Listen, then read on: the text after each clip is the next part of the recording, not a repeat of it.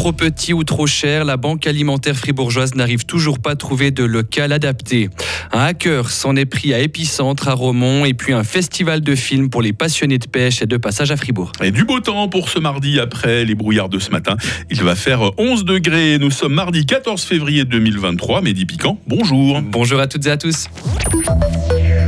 Elle attend toujours de pouvoir être opérationnelle. La Banque alimentaire fribourgeoise se fait toujours attendre alors que des discussions ont lieu depuis deux ans maintenant. La structure permettrait de soutenir les associations qui doivent aujourd'hui collecter, stocker et trier elles-mêmes les denrées. La Banque alimentaire ne peut pas encore se concrétiser pour le moment car elle n'a toujours pas trouvé de locaux adaptés. Écoutez Christophe Kurtzgen, le coordinateur du projet. Alors il y a plusieurs facteurs qui expliquent que, ça coince pour, à l'heure actuelle. L'espace tout d'abord parce que c'est vrai qu'on cherche un, entrepôt, donc 600 à 800 mètres carrés, il faut essayer d'imaginer un, un court de tennis, donc ça court pas les rues. Puis après, du moment qu'on trouve des, espaces euh, correspondants, qu'il y a des, euh, différents critères d'hygiène, euh, enfin pas de gel l'hiver, qu'il y ait de déchargement dans l'idéal. Après, c'est l'autre gros point qui, qui pose problème, c'est la question du coût. Et oui, le marché privé est difficilement abordable pour la banque alimentaire. L'État affirme de son côté soutenir la démarche, mais peine apparemment à trouver des locaux adaptés.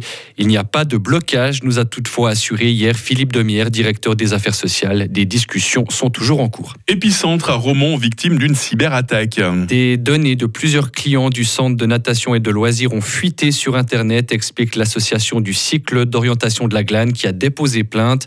Au total, ce sont les photos de 308 ans de personnes qui ont été volées. Les clients concernés seront directement informés.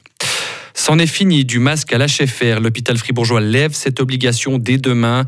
Décision prise hier car la situation épidémiologique actuelle est favorable. Hier, 13 personnes, dont 5 à l'isolement, étaient prises en charge pour le virus. Dans le canton de Vaud, Michael Buffa vise le Conseil des États à Berne. Le conseiller national UDC l'annonce aujourd'hui dans les pages de 24 heures. Si son parti valide sa candidature, il devrait figurer sur un ticket avec le PLR Pascal Broulis. À gauche, c'est le président de l'Union syndicale suisse, Pierre-Yves Maillard, qui est candidat. Oui, à la baignade en Burkini, dans les piscines à Genève, Mehdi. Le Parlement de la ville l'a autorisé hier soir à une très courte majorité, 38 oui contre 33 non.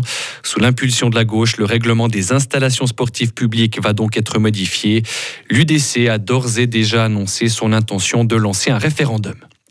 En Italie, ce succès pour l'actuel gouvernement en place, la coalition de droite de la première ministre Giorgia Meloni a remporté les deux régions les plus peuplées lors d'élections régionales. Les scrutins avaient lieu en Lombardie, poumon économique du pays, et dans le Latium, région de la capitale Rome. Le vote a été marqué par une forte abstention avec seulement 40% de participation. Nouvelle fusillade aux États-Unis. Un homme a tué trois personnes et en a blessé cinq autres hier sur un campus universitaire proche de la ville de Détroit. Le tireur a ensuite pris la fuite. Son identité n'est toujours pas connue. Des centaines de policiers sont actuellement à sa recherche. Un accident de la circulation a fait 20 morts en Afrique du Sud. Un bus a violemment percuté hier un fourgon blindé qui transportait de l'argent dans la province de Limpopo, dans le nord du pays. Les causes de l'accident ne sont pas encore connues. Il a également fait une soixantaine de blessés, dont 10 grièvement. Et enfin, Mehdi, on revient à Fribourg avec cet avis aux amateurs de la plus technique des pêches. Hein. Oui, un festival international de films de pêche à la mouche va faire escale vendredi au Cinéma Rex. Au menu, deux heures de projection de courts-métrages pour mettre en avant cette pratique ancestrale.